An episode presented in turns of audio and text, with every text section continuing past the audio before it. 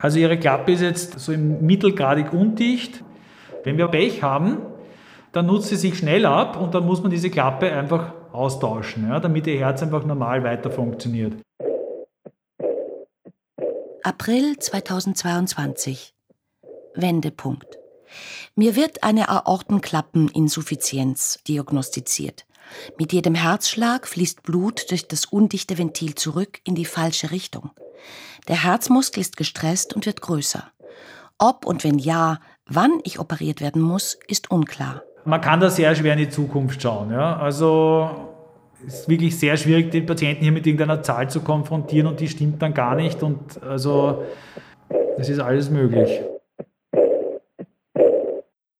Das alles ist möglich betrifft nicht nur Menschen, die mit einem Herzklappenfehler geboren wurden. Es kann jeden treffen. Herzklappen nutzen sich ab. In Österreich leidet jeder Achte der über 75-Jährigen an einer altersbedingten Herzklappenerkrankung. Innere Medizin 2, Kardiologie. Die Diagnose hat mich geschockt. Jetzt will ich alles wissen, will wissen, was Sache ist, will verstehen, welche Möglichkeiten es gibt und beschließe, eine Geschichte darüber zu erzählen. Grüß Gott, hallo.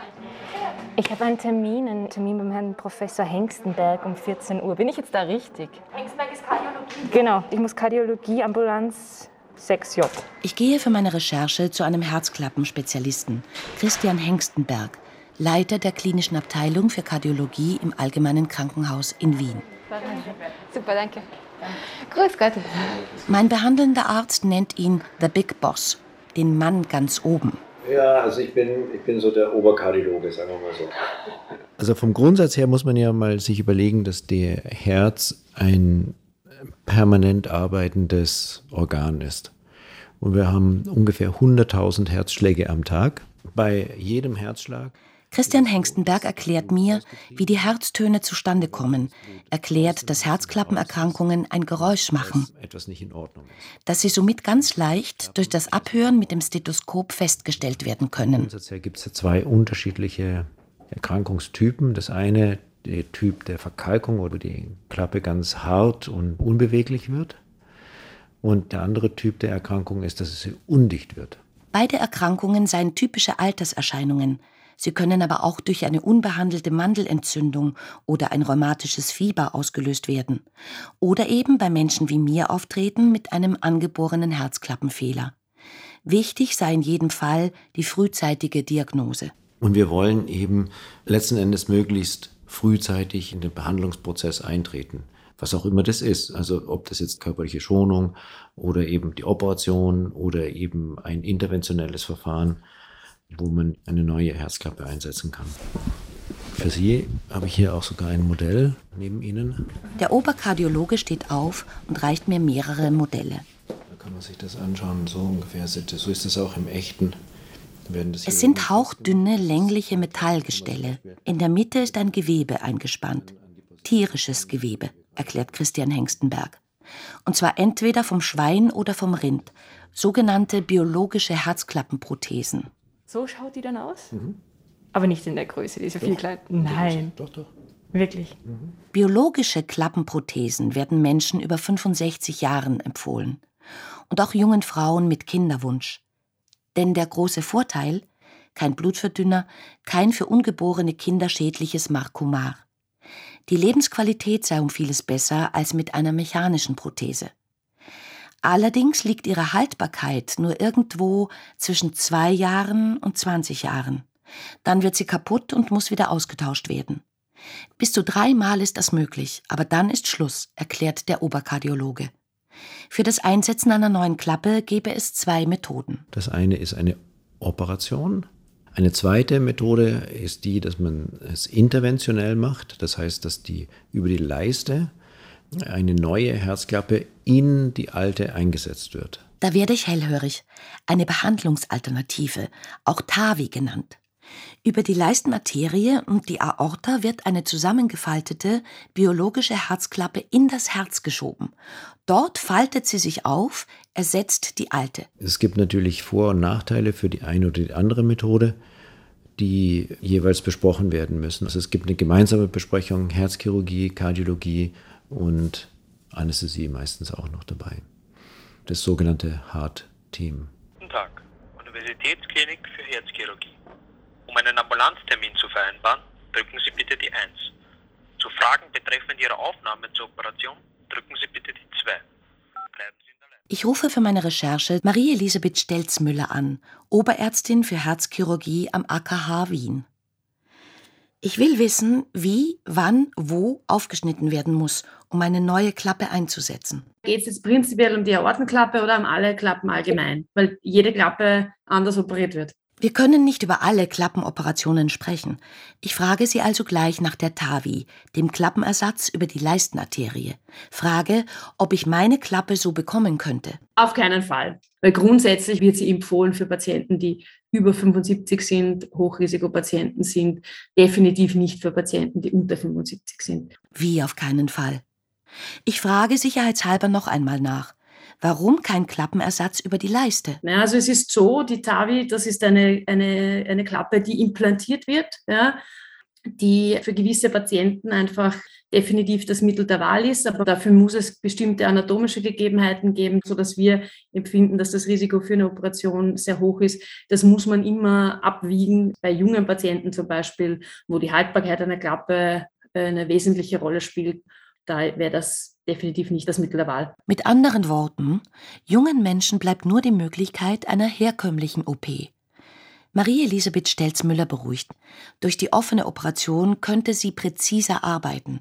Meine Klappe würde länger halten, es wäre sicherer. Zusätzlich gibt es die minimalinvasiven Varianten, wo man den Brustkorb zum Teil öffnet, das nennt man eine Hemisternotomie, wo sozusagen nur der Brustkorb zur Hälfte eröffnet wird, oder eine anterolaterale Thorakotomie, wo man über den Zwischenrippenraum sozusagen den Brustkorb eröffnet und damit das Brustbein nicht in der gesamten Länge oder in dem Fall überhaupt nicht eröffnen muss. Das gibt es schon. Zusätzlich ist es so, dass die Eröffnung des Brustkorbs an sich vielleicht schlimmer klingt, als es für den Patienten ist. Sie erzählt mir von der guten Heilung, dass alles nicht so schlimm sei. Außerdem würde sie primär versuchen, meine Klappe zu reparieren. Auch das sei möglich und die Lebensqualität danach deutlich besser. Ich reiße mich also zusammen und frage nach dem genauen Ablauf einer solchen Aortenklappenoperation. Es wird der Patient an die Herz-Lungen-Maschine genommen für den Zeitpunkt der Operation. Das Herz wird stillgelegt, die Aortenklappe in dem Fall wird äh, herausgeschnitten oder repariert, je nachdem, welche Technik man dann anwendet. Also dann wird auf jeden Fall der Eingriff in der Ortenklappe vorgenommen. Und sozusagen bei der Minimalinvasiv wird einfach nur der Brustkorb bis zur dritten oder vierten Rippe, je nachdem, eröffnet und die Operation aber ganz genau gleich durchgeführt. Stillgelegtes Herz klingt mir in den Ohren. Was passiert, wenn Patienten mit schweren Herzklappenerkrankungen die Operation verweigern? Das würde man merken in Luftnot, Wasser in der Lunge, Wasser in den Beinen und die Symptomatik wird einfach voranschreiten. Am Anfang kann man das noch etwas eindämmen, indem man hochdosiert Diuretika gibt. Aber mit der Zeit wird das immer schlimmer. Es wird zu einem mehrfachen Aufenthalt im Krankenhaus kommen, wo man die Lunge punktieren muss und so weiter, bis es dann letztendlich zum Herz-Kreislauf-Versagen kommt. Ja. Das ist ein, ein längerer Weg, der auch wirklich sehr, sehr leidvoll ist für den Patienten. Das gilt für die Aortenstenose wie auch für die Aortenklappeninsuffizienz bis jetzt, muss man sagen, haben sich dann noch alle operieren lassen am Ende des Tages. Ich möchte mit jemandem reden, jemandem, der das alles schon hinter sich hat. Der Verein Meine Herzklappe rät mir, Bettina Schaar anzurufen. Unsere Klappengeschichten ähneln sich. Und über das rede ich jetzt übrigens das erste Mal. Wann wusstest du davon? Wann hast du das erste Mal mitgekriegt, dass da was nicht ganz stimmt? 2007 bei der internen Untersuchung zur Schwangerschaft mein Hausarzt, der hat dann gesagt, du, ich höre ein Geräusch am Herz, nichts Tragisches, lass es untersuchen und fertig. Bettina hat eine Aortenklappenstenose, eine Verkalkung. Die wurde ihr mit Mitte 20 diagnostiziert. Danach jährliche Checks.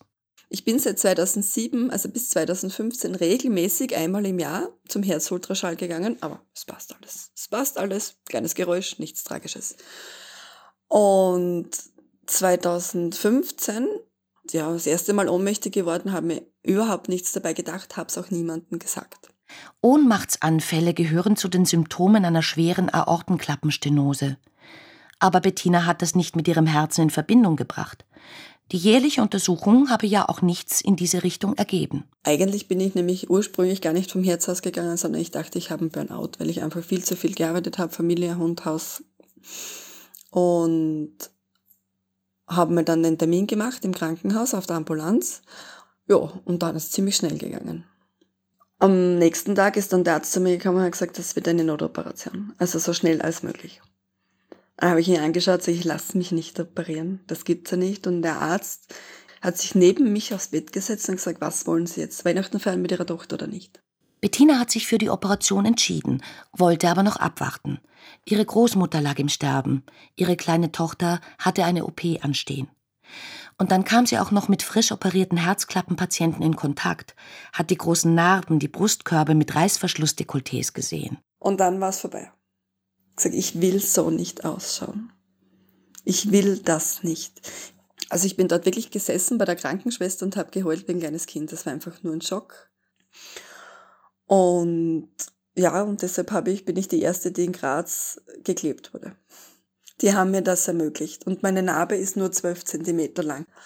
Meine Herzklappe war so schwer verkalkt, dass die die seitlich nicht rausschneiden hätten können. Das hätte nicht funktioniert, deshalb haben sie dann während der Operation entschieden, sie machen mich komplett auf, weil sie so verkalkt ist. Meine Herzklappe war so schwer verkalkt, wie sie eigentlich mit 60 erst sein sollte. Dass sie überhaupt noch stehen, gehen und sich bewegen konnte, verdankt sie dem Posaunespielen. Sie spiele zwar nicht gut, aber dafür leidenschaftlich. Sie hat ein riesiges Lungenvolumen. Damit konnte sie die Beschwerden durch die Herzklappenerkrankung lange Zeit kompensieren. Während ich ihr so zuhöre, entschließe ich mich, sie direkt nach der Operation zu fragen. Von der Operation selber weiß ich nichts. Die haben mich dann noch in den falschen OP geschoben. Beim anderen haben sie schon gewartet auf mich. Macht nichts. Mit dem Arzt habe ich geflirtet, das weiß ich noch.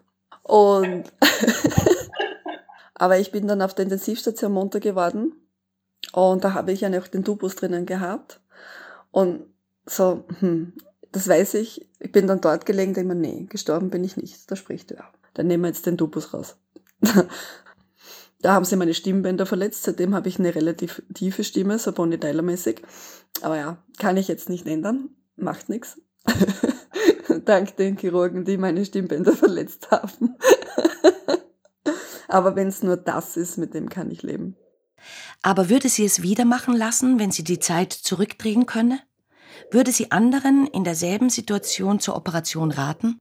Ich würde es machen lassen. So schnell als möglich, weil im Endeffekt, man merkt das nachher eben auf der Reha, wie schlecht es einem wirklich gegangen ist vor der Operation. Und ich weiß ja nicht, was sie bei dir machen, aber ich würde es machen lassen.